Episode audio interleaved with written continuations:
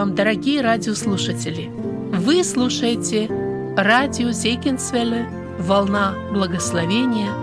В этой радиопередаче вы услышите проповеди на разные темы. Сегодня мы начинаем серию проповедей на тему «Муж по сердцу Божьему», говорит Андрей Павлович Чумакин, пастор Церкви Спасения.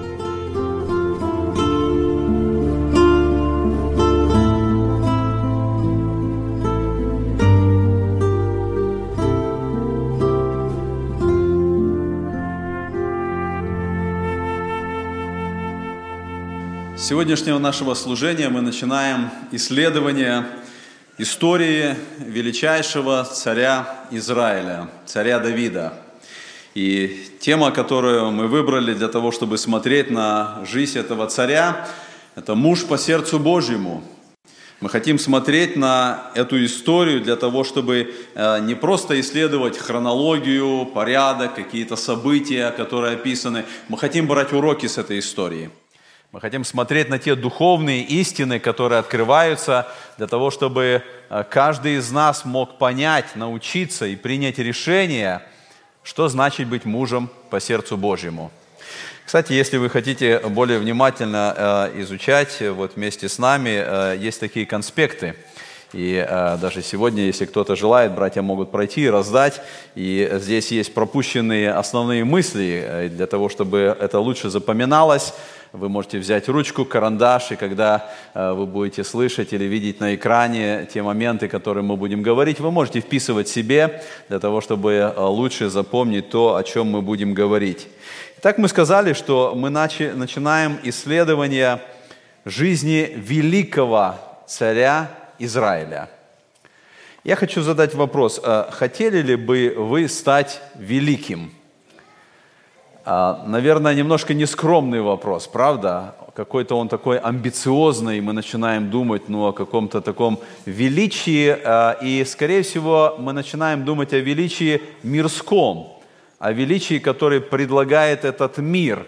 И когда мы думаем о величии, которое этим миром предлагается, конечно, это не для нас, это не для христиан. Но когда мы думаем о том величии, которое в Библии нам открывается, тогда перед нами предстает совершенно другая картина. Вы помните, сам Иисус Христос сказал, что э, кто нарушит заповедь, одну из заповедей, тот э, малым наречется в Царстве Божьем, а кто сотворит одну из заповедей, тот великим наречется. В другой момент Иисус Христос сказал, «Э, кто из вас хочет быть первым, тот пусть будет рабом. То есть Христос показывает совершенно другое величие, не то величие, которое мир этот предлагает – он предлагает величие, которое Писанием оправдывается.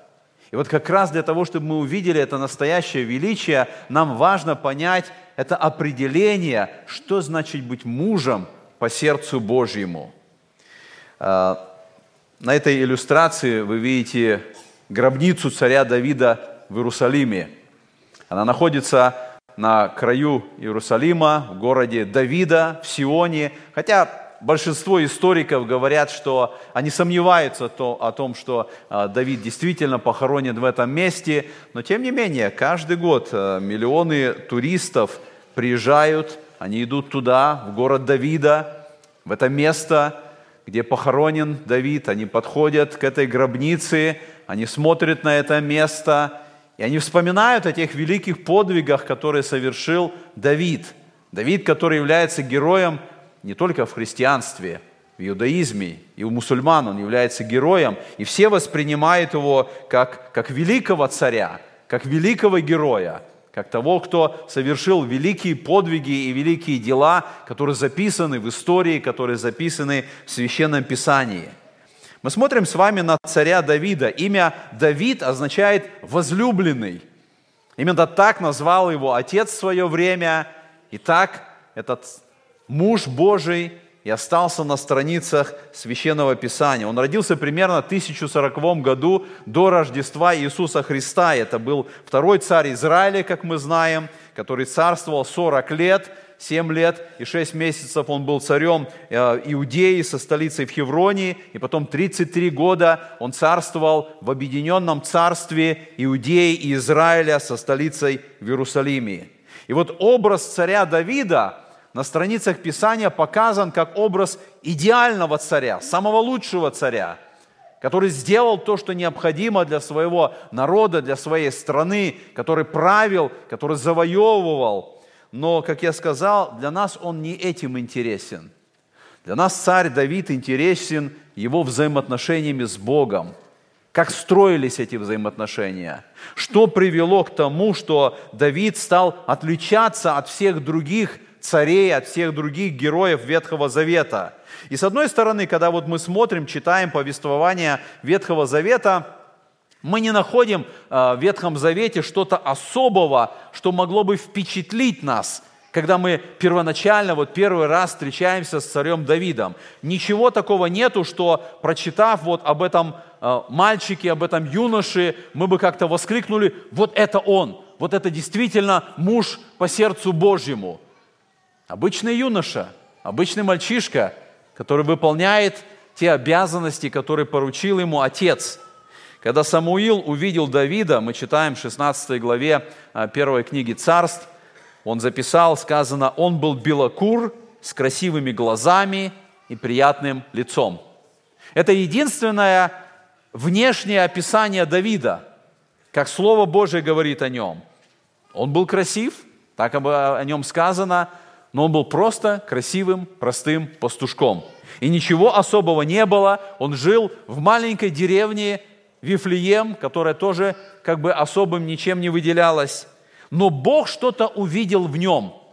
Бог определил особое его состояние. Бог определил его особое положение.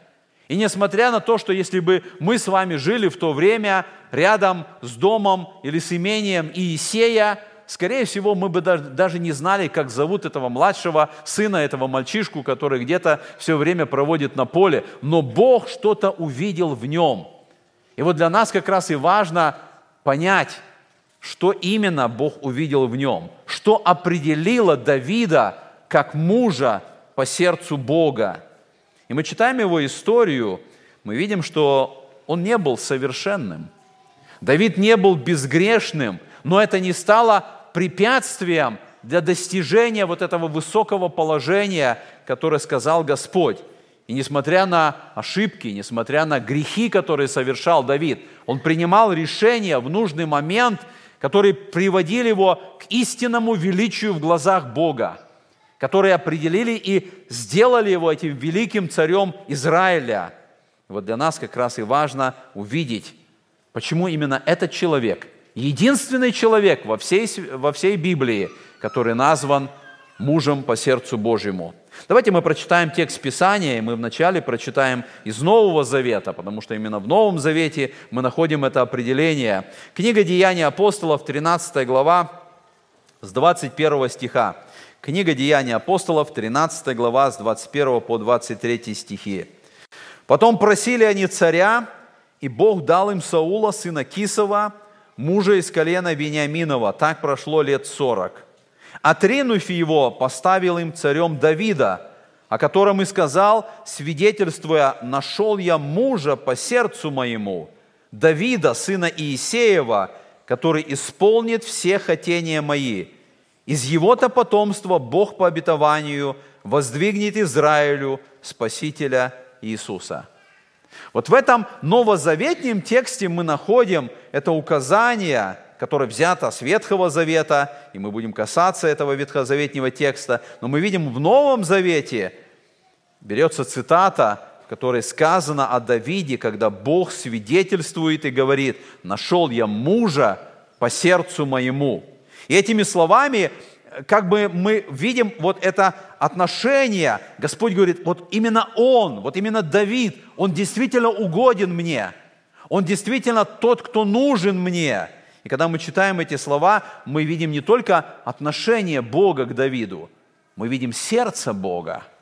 И это тоже очень интересная фраза. Давид – это муж по сердцу моему, говорит Господь. Когда мы думаем о, о том, что это значит, мы видим в этом тексте дается объяснение, потому что сказано, это Давид, сын Иисеев, который исполнит все хотения мои. Когда в Ветхом Завете сказано о сердце Бога, этим самым речь идет о воле Господа, о желании Бога, о том, что Господь желает, чтобы было совершено на земле или в жизни любого из нас. Этим самым выражается сердце Божие, то есть Его воля, которая определяется в отношении всякого человека. И Господь увидел Давида. Он говорит, это муж по сердцу моему. Почему? Потому что он исполнит все хотения мои. Он будет знать мою волю. Он выполнит мою волю. И мы видим, что сердце Бога расположено именно к Давиду. Мы читаем Священное Писание, мы видим, что Давид был талант, очень талантливым. Он был и поэтом, он был музыкантом. И когда мы читаем псалмы Давида, мы видим его сердце, мы видим его душу, мы видим этого человека без всяких прикрас, мы видим его таким, каким видел его Бог. Он открывает свое сердце, он открывает перед нами в псалмах, молитвах свою душу, и мы видим, кто он есть на самом деле. Вы помните, в 24-м псалме Давид спрашивает, он, Давид говорит, «Тайна Господня боящимся Его, и завет свой Он открывает им. Он пишет о самом себе. И Он говорит, что Господь открывает боящимся тайну свою. И вот когда мы смотрим, читаем об этом, наверняка у нас возникает желание, я хочу быть таким человеком. Я хочу таким человеком быть, которому Господь открыл свою тайну, которому Господь давал бы свое откровение. Я хочу быть человеком, о котором бы сам Бог сказал, это муж по сердцу моему. Это тот человек, который угоден мне. Это тот человек, который исполнит мою волю. Это тот человек, который действительно живет так, как это угодно мне. И для нас очень важно задать вопрос, как достигнуть этого положения, как стать таким мужем по сердцу Божьему. История Давида, она знакома для каждого из, вас, из нас, она очень близка. И наверняка э, многие из нас с детства читали эти истории, слышали эти истории о Давиде, и как-то с детства они очень близко были к сердцу нашему. И это очень важно, потому что эти истории написаны именно для того, чтобы каждый из нас поставил себя на место Давида. Мы читаем о его заслугах, о его подвигах и о его падении. И все это написано для того, чтобы мы поняли – Давид – это каждый из нас.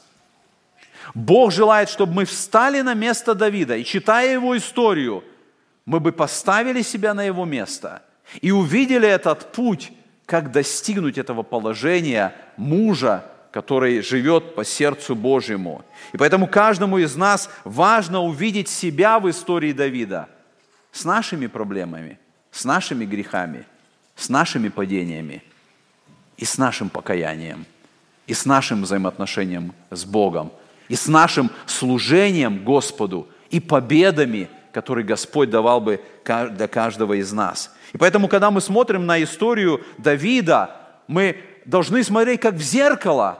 Мы смотрим и видим себя. И мы можем сказать, что если Бог мог использовать такого человека, как Давид, Бог может использовать меня. Если Бог мог менять такого человека, воспитывать, и делать таким великим царем, Бог может меня использовать для этого. Он может меня простить, укрепить и сделать таким героем. И поэтому мы понимаем, что в нашей жизни сегодня, вот на этом пути к этому библейскому величию, на этом пути к этому положению мужа по сердцу Бога, есть очень много препятствий. И эти препятствия – это то величие, которое предлагает этот мир – Мир предлагает свое величие. Мир предлагает, чтобы мы стали героями, как этот мир представляет себе. эти препятствия – это деньги, слава, власть, положение, красота. Потому что мир, в котором мы живем, оценивает современных героев именно по этим качествам. Кто больше заработал, кто достигнул славы, кто стал известным спортсменом, кто стал известным музыкантом или певцом. Мир оценивает качество человека, и все эти оценки, они влияют на нас, когда мы думаем о том, какими мы должны стать в этой жизни. Но Бог дал нам жизнь для чего-то более важного, для чего-то более значимого. Бог сотворил нас, чтобы мы служили и поклонялись Ему.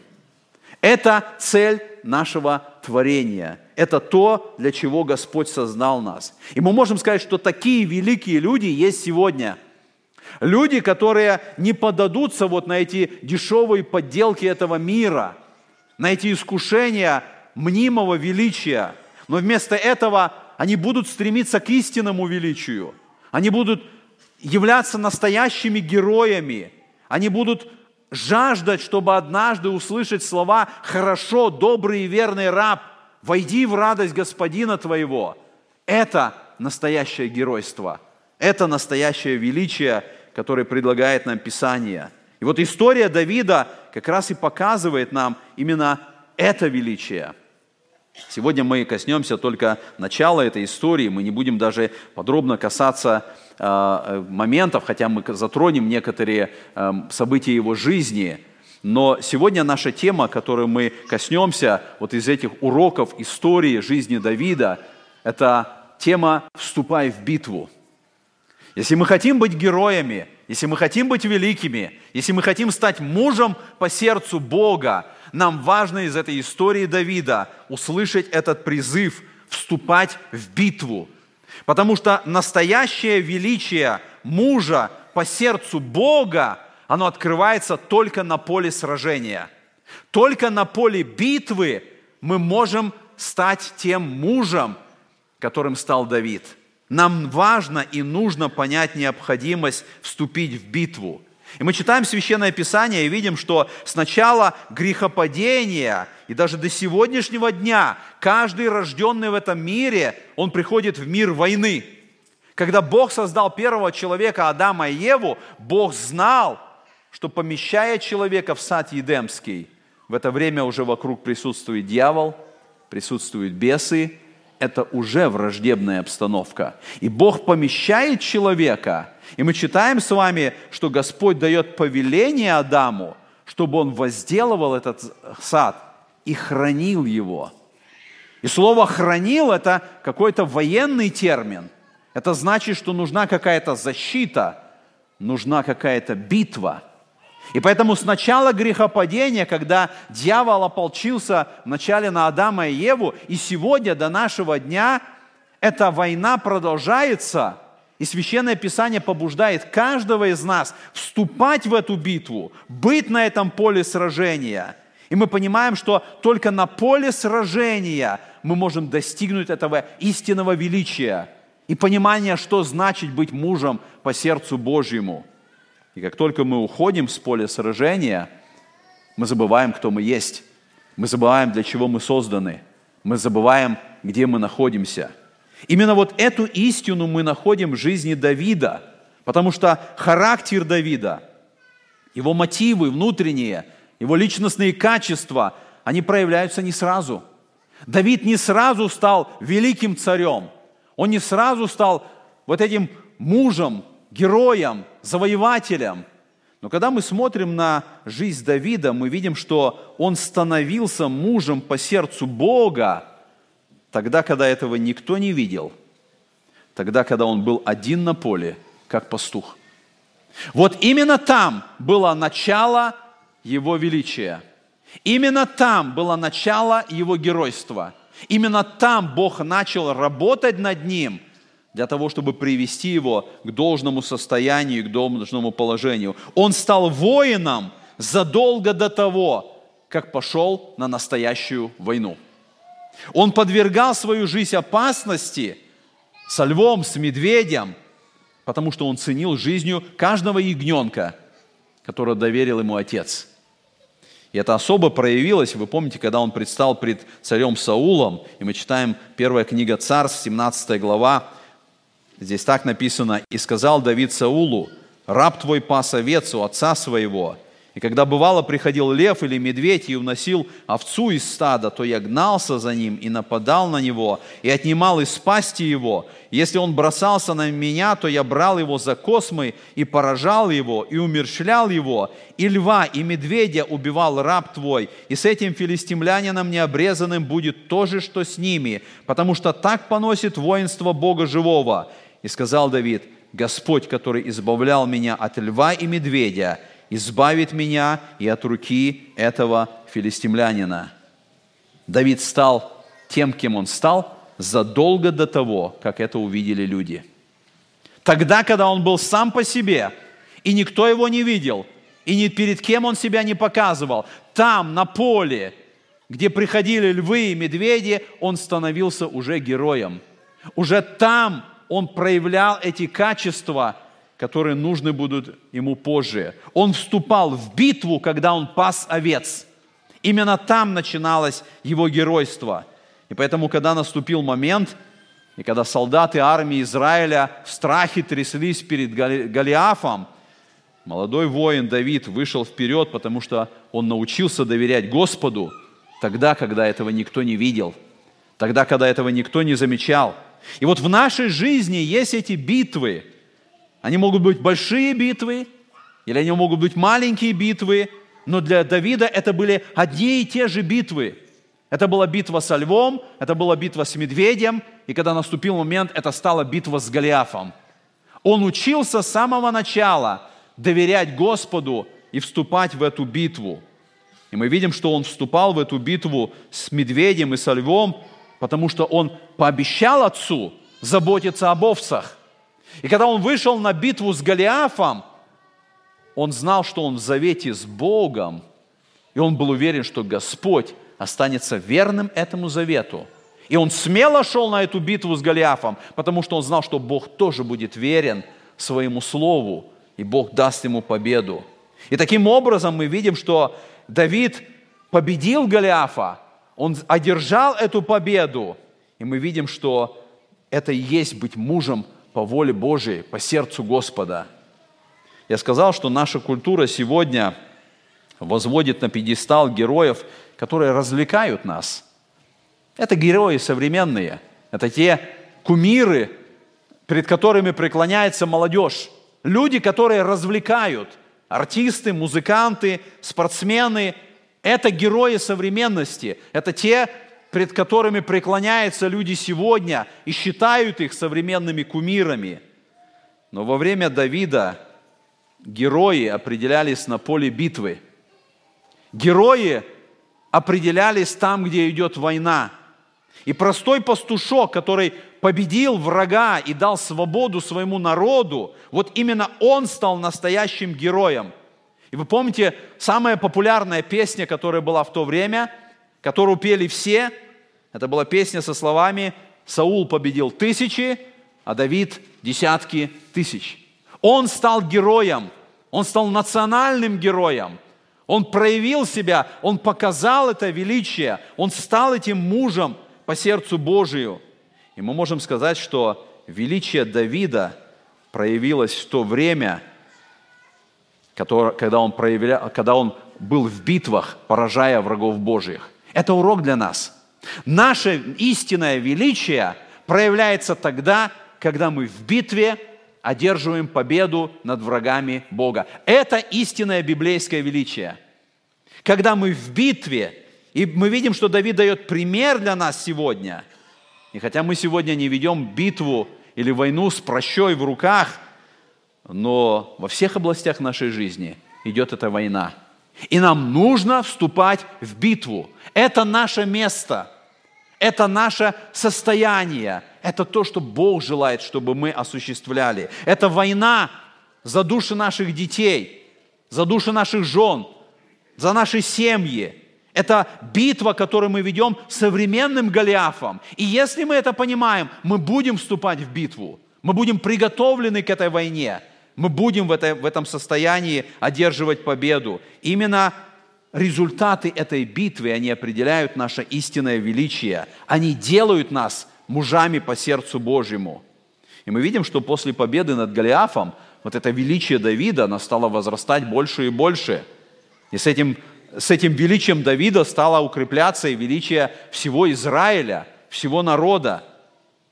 Поэтому, когда мы смотрим на Давида и задаем себе вопрос, хотите ли вы стать мужем по сердцу Божьему, вы можете им стать только на поле битвы. Если наше настоящее величие сегодня, оно определяется только нашим служением Иисусу Христу и битвой с врагами. Только в этом наше истинное величие, только в этом наше положение быть мужем по сердцу Господа. Поэтому, когда мы смотрим с вами на историю Давида, мы можем прийти к этому выводу. Мы сотворены для поля битвы, а не для кровли. И здесь мы сразу переходим к другой истории Давида. Если первая история была на поле битвы, которая определяла его как героя, то мы находим в Священном Писании другую историю, которая произошла не на поле битвы, а которая произошла на кровле дома. Лучшие годы Давида – это были годы сражений. Именно в сражении он проявлял победу от Господа. Но мы читаем, что даже Давид не всегда был верным – и мы читаем, что однажды Давид решил не пойти на битву. Мы читаем об этом, вторая книга Царств, 11 глава, с первого стиха написано, «Через год, в то время, когда выходят цари в походы, Давид послал Иава и слуг своих с ним, и всех израильтян, и они поразили аммонитян и осадили Раву. Давид же оставался в Иерусалиме». 65 километров от Иерусалима Армия завоевывает аммонитян и осаждает Раву.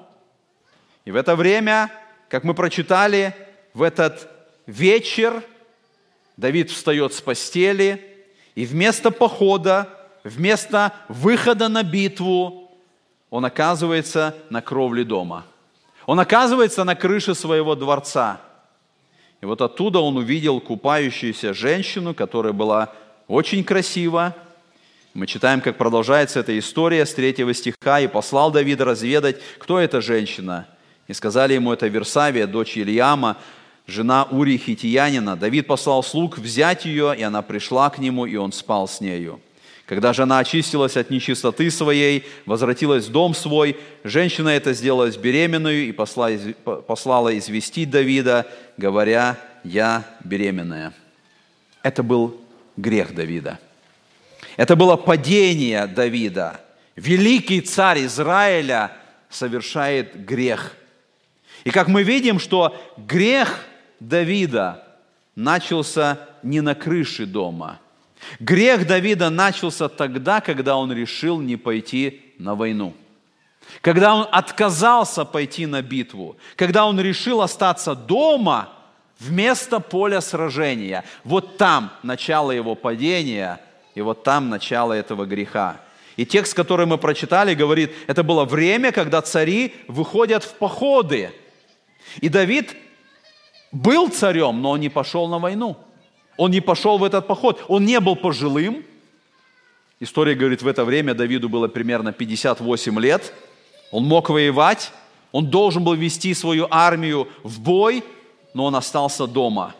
И последствия вот этого решения не пойти на битву, они намного больше, нежели прелюбодеяние и убийство, которое было совершено позже.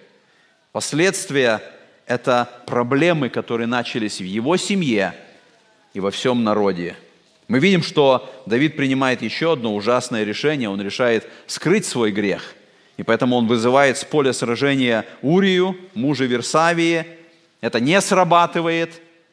Урия отказывается ночевать дома – когда его товарищи были на поле битвы. И когда мы читаем слова Урии, посмотрите, 11 глава, 11 стих, это слова настоящего воина. Эти слова Урия тоже дают нам пример, что значит быть настоящим воином, который понимает свое место в битве. И сказал Урия Давиду, ковчег и Израиль и Иуда находятся в шатрах, и господин мой Иав и рабы господина моего пребывают в поле, а я вошел бы в дом свой и есть, и пить, и спать со своей женою, клянусь своей жизнью и жизнью души твоей, этого я не сделаю. Это слова настоящего воина, который понимает важность битвы, который понимает, что происходит в настоящий, в настоящий момент. Но в этих словах звучит вопрос к Давиду. Как мог сам Давид в это время наслаждаться время пребыванием дома, грешить с другой женой, когда его воины, когда его армия, когда его солдаты сражались и в это время умирали на поле битвы. И мы видим, впоследствии Давид принимает разные пути в отношении с Урией, но все без, без результата. И тогда он отправляет его на поле битвы, посылает письмо военачальнику своему Иаву, и в этом письме он говорит, поставь Урию там, где будет самое сильное сражение, и отступите от него, чтобы он был поражен и умер. И мы видим, что этот приказ Давида, он затронул не только Урию. И когда мы читаем, что произошло по этому приказу сказано, и вышли люди из города и сразились с Иавом, и пало несколько из народа и слуг Давидовых, был убит также и Урия хитиянин. Приказ Давида – это смерть не только Урии, но и тех верных солдат, которые сражались за Давида. По приказу это отступление привело к тому, что, как здесь сказано, некоторые из народа, из этих солдатов, из этих верных воинов, они тоже погибли в этом сражении. Именно поэтому в 27 стихе сказано, «И было это дело, которое сделал Давид, зло в очах Господних». Мы видим, что, сделав это дело, Давид думал, что он скрыл свой грех. И вы помните, что после этого приходит пророк Нафан. Нафан, который рассказывает Давиду притчу об овечке у бедняка, как богатый человек пожалел своих овец и забрал эту единственную. И когда Давид услышал эти слова, мы видим, сказано, сильно разгневался Давид на этого человека и сказал Нафану, жив Господь, достоин смерти человек, сделавший это, и за овечку он должен заплатить четверо за то, что он сделал это, и за то, что не имел сострадания, и сказал Нафан Давиду, ты тот человек. Давид думал, что он скрыл это преступление. И весь этот отрывок, вся эта притча показывает, что Господь сделал с Давидом. Давид принял неверное решение, он не пошел на битву, и Бог позволил ему это. Бог позволил ему не пойти на войну тогда, когда нужно было идти. Бог позволил ему совершить и другие грехи, которые совершил Давид. Но своими же словами Давид вынес себе приговор. Он сказал, достоин смерти человек этот, и за овечку он должен заплатить четверо. И мы знаем, что после того, когда он раскаялся перед Нафаном, Господь снял смертный приговор. Но тем не менее, это была высокая цена за грех. Бог снял с него приговор смерти, но четверо из детей Давида умрут. И за овечку он должен заплатить в четверо, и четверо детей Давида впоследствии умерли в различных обстоятельствах. Это была высокая цена, которую Давиду пришлось заплатить за этот грех. Царь Давид, он был великим царем на войне, но грешником на кровле своего собственного дома. И мы задаем вопрос, почему он не пошел на битву – вот ответ на этот вопрос, он покажет нам те обычные оправдания, которые возникают в нашей жизни. Почему мы отказываемся от этой битвы? Почему мы не вступаем в битву, в которой мы должны быть, вести эту войну, понимать эту опасность? Почему иногда мы отказываемся вместо того, чтобы пойти в поход и участвовать в сражении? Почему мы иногда оказываемся на кровле дома – Почему мы уходим с поля битвы и теряем эту цель быть мужем по сердцу Божьему? Мы посмотрим с вами на три лжи. Три лжи отказа от битвы. Мы уходим с поля сражения, потому что мы начинаем верить лжи. Сатана делает все необходимое, чтобы мы ушли с поля сражения. Он делает все необходимое, чтобы мы оказались на кровле дома – он посылает ложь, и когда мы начинаем верить этой лжи, тогда мы уже не сражаемся в битве, мы оказываемся на кровле этого дома. Итак, мы видим, что после стольких лет блестящих сражений Давид оказался дома. Первая ложь, которой, возможно, поверил Давид. Первая ложь, которой, возможно, мы иногда верим, потому что сатана посылает нам эту ложь, чтобы мы не пошли на сражение. И первая ложь – ты заслужил остаться дома.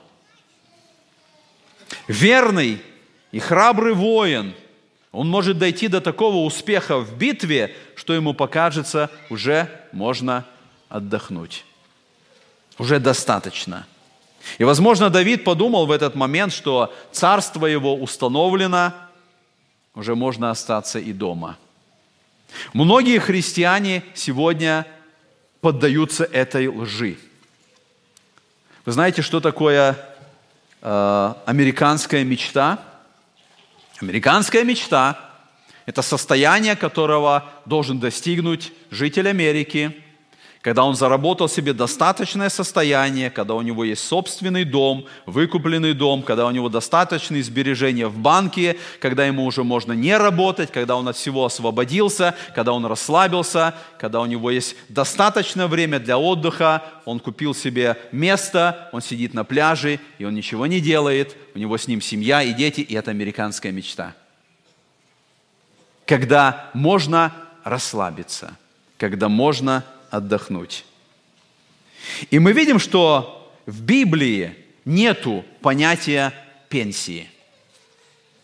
Мы видим, что священное писание не показывает нам, что мы можем достигнуть этого состояния духовной американской мечты, когда мы всю жизнь служили Господу. Мы были в этой духовной битве, мы сражались против духовного врага, и мы такого результата и успеха достигли, что теперь можно расслабиться, теперь можно выйти на духовную пенсию, теперь можно перестать участвовать в этой битве. Если мы поддаемся этому, это первая ложь, которая побуждает нас поверить сатана. Ты заслужил того, чтобы остаться дома. И когда Давид остался дома, мы уже говорили, что он не был слишком стар – но он мог подумать, что у меня достаточно золота, у меня достаточно серебра, я уже могу отдохнуть. У меня достаточно запасов, и он мог сказать, что у меня есть все, что нужно. Мне не нужна больше битва, мне не нужно больше завоевывать другие места, мое царство достаточно распространено, я могу остаться дома – мы понимаем, что наша главная битва – это битва против сатаны. Это духовная война, в которой мы должны участвовать. Мы читаем с вами послание Ефесянам 6 главе. Сказано так. «Наконец, братья мои, укрепляйтесь Господом и могуществом силы Его – Облекитесь во все оружие Божие, чтобы вам можно было стать против козней дьявольских, потому что наша брань не против крови и плоти, но против начальств, против властей, против мироправителей тьмы века сего, против духов злобы поднебесной. Для сего примите все оружие Божие, дабы вы могли противостать в день злый и все преодолев устоять. И следующего стиха здесь нет, который говорит, но когда вы достигнете пенсии, вы можете расслабиться – этот текст говорит, что наша война, она начинается сначала, и она до смерти. Наше противостояние вот всем этим духом злобы поднебесной, оно постоянное. И нету такого момента в жизни христианина, когда он может расслабиться, когда вместо того, чтобы пойти в поход на войну против дьявола, мы оказываемся на кровле дома и расслабляемся и думаем, что с меня достаточно – если мы избегаем этой битвы и находим это место на крыше дома, это начало нашего поражения. Это начало, когда мы даем место для сатаны поразить нас. Именно на поле битвы с врагом мы показываем себя как мужи Божьи. Именно на крыше мы теряем этот статус, когда избегаем этой битвы. И где бы мы ни были, и что бы мы ни делали – мы не можем получить отпуск от Бога. Потому что если мы уехали в отпуск от Бога, мы проводим этот отпуск с дьяволом. Это два выбора, которые мы должны предпринять.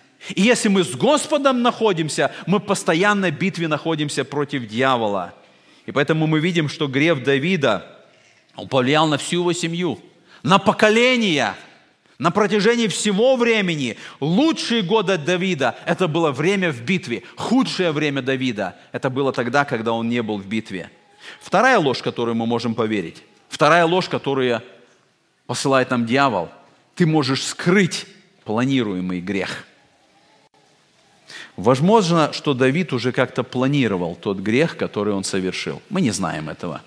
Библия не говорит об этом – Версавия купалась недалеко от дворца, мы не знаем, было ли это первый раз, или, возможно, это было уже до этого момента.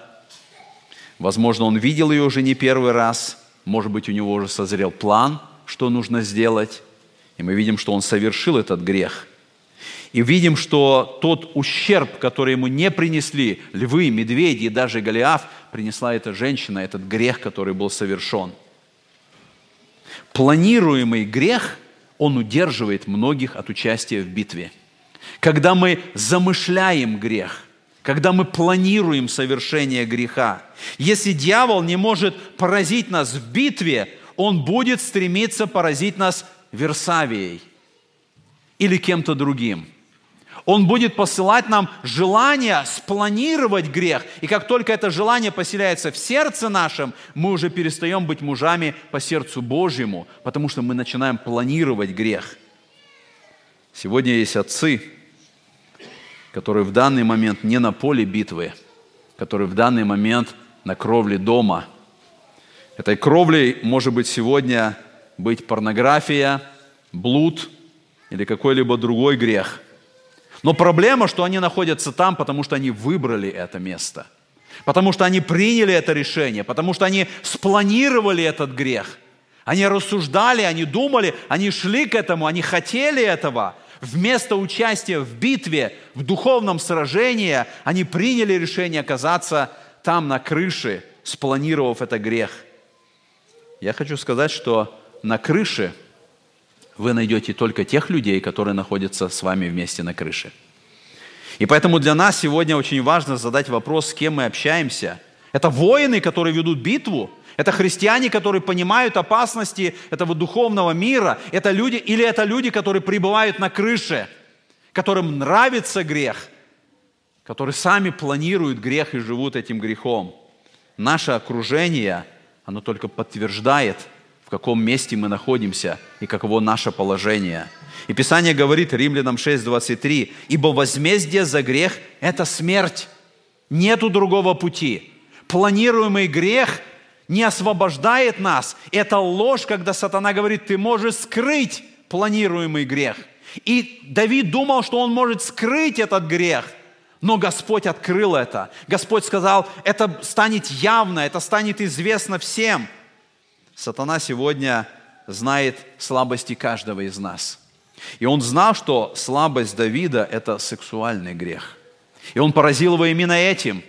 И сатана знает слабости каждого из нас. Он знает, чем именно поразить нас, какое именно искушение послать в нашей жизни, чтобы отвратить нас от битвы, чтобы увести нас от сражения, чтобы поместить нас на кровлю дома. Он знает наше, наше желание – и поэтому мы должны помнить, что поражение всегда придет, если мы оказались на кровле дома. Но наша победа и наша, и наша победа и наше состояние, величие, оно только когда мы пребываем на поле сражения. Только на поле битвы Бог делает наш, нас мужами по сердцу Божьему. Третья ложь. Третья ложь. Ты не можешь всегда побеждать. Сатана посылает эту ложь. И, возможно, Давид в какой-то момент, он почувствовал какой-то страх. я думаю, что в этот момент, когда происходили эти события с Версавией, он был великим царем, и множество из его врагов хотели поразить его.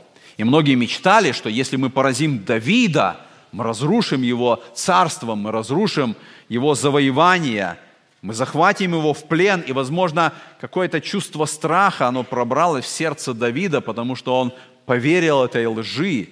Ты не можешь всегда побеждать. Когда-то придет момент, и ты проиграешь. Когда-то придет момент, и стрела прилетит в твое сердце. Когда-то придет момент, и ты будешь поражен. Страх удерживает многих от участия в битве – Страх удерживает многих от участия в служении Богу. самого различного служения. Здесь за кафедрой, в Хару, там, где люди неверующие. Сатана посылает страх, чтобы мы не начали служение Богу. Я знаю, что каждый проповедник, который выходит сюда за кафедру, многие молодые братья выходят, у них есть этот страх. Я помню себя, когда я первый раз выходил проповедовать, у меня был этот страх выйти сюда, выйти за кафедру, говорить Слово Божие. Я хочу вам сказать, что я по-прежнему имею этот страх. Но нам важно понять, что когда у нас есть мужество, мужество это не означает отсутствие страха. Мужество означает решение, несмотря на страх, надеясь на Бога, делать правильное дело и участвовать в битве – Именно поэтому в Священном Писании много этих побуждений, которые Господь говорит, будь тверд и мужественен, потому что я с тобою. Несмотря на то, что есть страх, ты идешь в эту битву, ты совершаешь это сражение, потому что ты знаешь, что Господь с тобою. И Господь даст тебе силы. И поэтому смелые солдаты, они остаются на поле битвы, несмотря на желание убежать оттуда – Несмотря на желание покинуть это, мужественный воин, он готов воевать, потому что это его долг. И он знает, что дома его семья, его дети, ему нужно совершать это, потому что Бог призвал его к этому. Мужественный отец, мужественный муж, он в этой битве участвует, несмотря на страх, потому что он знает, Бог поставил его в это сражение, Бог дает ему победу, Бог дает ему силу. Поэтому каждый возрожденный христианин, он имеет это мужество внутри себя, которое дает Господь. Если, возможно, вы сегодня увидели, что вы по-прежнему на крыше, на кровле, Господь дает вам мужество сегодня признать это и спуститься с крыши и вступить в эту битву. И стать этим героем, и стать этим воином. И мы читаем послание Якова, 4 глава, в 7 стихе сказано, «Итак, покоритесь Богу, противостаньте дьяволу, и убежит от вас. Покоритесь Богу и противостаньте дьяволу. Вступите в эту битву, станьте этим воином. Начинайте это, это сражение. И Писание говорит, и он убежит от вас. Если в плане сатаны утянуть нас с поля битвы и поместить нас на крышу для греха, то воля Божья том, чтобы мы пребывали на поле сражения. Воля Божья, чтобы дать нам мужество и дать нам силу. И когда мы думаем о всей этой лжи, мы должны прийти к выводу, что битва, в которой мы сегодня участвуем, это прежде всего битва в наших мыслях. 2 Коринфянам 10 глава написано так. Ибо мы, ходя во плоти, не по плоти воинствуем. Оружие воинствования нашего не плотские, но сильные Богом на разрушение твердынь. Ими не спровергаем замыслы и всякое превозношение, восстающее против познания Божия, и пленяем всякое помышление в послушание Христу, и готовы наказать всякое непослушание, когда ваше послушание исполнится. Мы видим, что основная битва мужа Божьего – она происходит в мыслях. Искушения приходят ко всем. Похоти приходят ко всем. И нам важно понять, что происходит в наших мыслях. Одерживаем ли мы победу в наших мыслях? Давид сделал неверный выбор, и он проиграл эту битву. Он оказался в составе пораженных. Но мы сегодня должны вести эту битву, потому что это самое сильное оружие сатаны – это наши мысли – и одно из сильнейших оружий, которым действует сатана сегодня, это сексуальные грехи. Это проблема порнографии, это реальное искушение сегодня и для мужчин, и для женщин. И интернет – это тот инструмент, который использует сегодня дьявол для достижения этой цели. И поэтому мы должны сегодня видеть эту битву, которая происходит в нашем разуме, в наших мыслях. Давид думал, что он царь, он думал, что он может скрыть этот грех – но Бог открыл его преступления. И сегодня многие христиане, они, они думают, что они могут скрыть свои грехи, они показывают себя как христиане, но на самом деле они находятся на кровле, они находятся на крыше, и Бог однажды откроет их преступления. И поэтому, если такой воин, как Давид, упал, это может произойти с каждым из нас. И мы должны, понимая эту опасность, научиться этим урокам – нам нужно быть честными пред Богом. и честными пред самим собой. Нам нужна искренность, если мы действительно желаем быть мужем по сердцу Божьему. Вы никогда не одержите победу в этой жизни, пока вы не одержите победу над вашими мыслями. Наконец, последний текст, который мы прочитаем. Нам важно сегодня принять решение, потому что Библия говорит, что настоящие герои – это те, кто служат Иисусу Христу. Настоящие герои – это те, кто ведут битву с грехом. Если ваше место сегодня на крыше, но вы желаете стать мужем по сердцу Божьему, тогда это ваше решение, вы должны признать, что вы бросили битву. Вы бросили это сражение. Нужно спуститься с крыши и вновь вступить в это сражение – Нужно принять это решение, что я буду сражаться. И с помощью Бога я одолею этого великана. Я одержу эту победу. Нужно сказать, как Давид некогда сказал этими словами в 17 главе 1 книги Царств.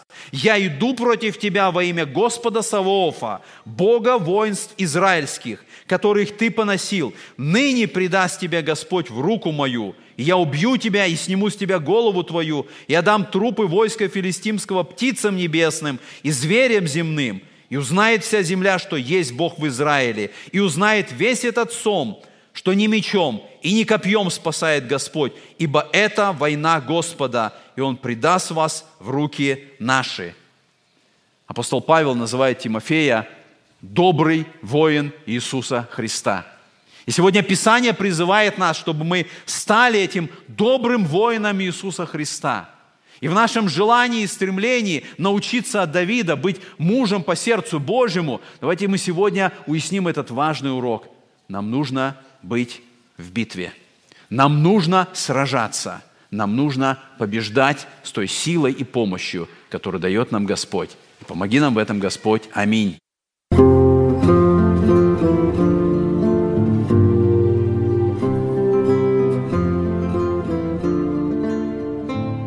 Эту проповедь вы можете еще раз прослушать в нашем приложении смартфона под русским флагом в передачах проповеди, а также на сайте Церкви Спасения salvationbaptistchurch.com.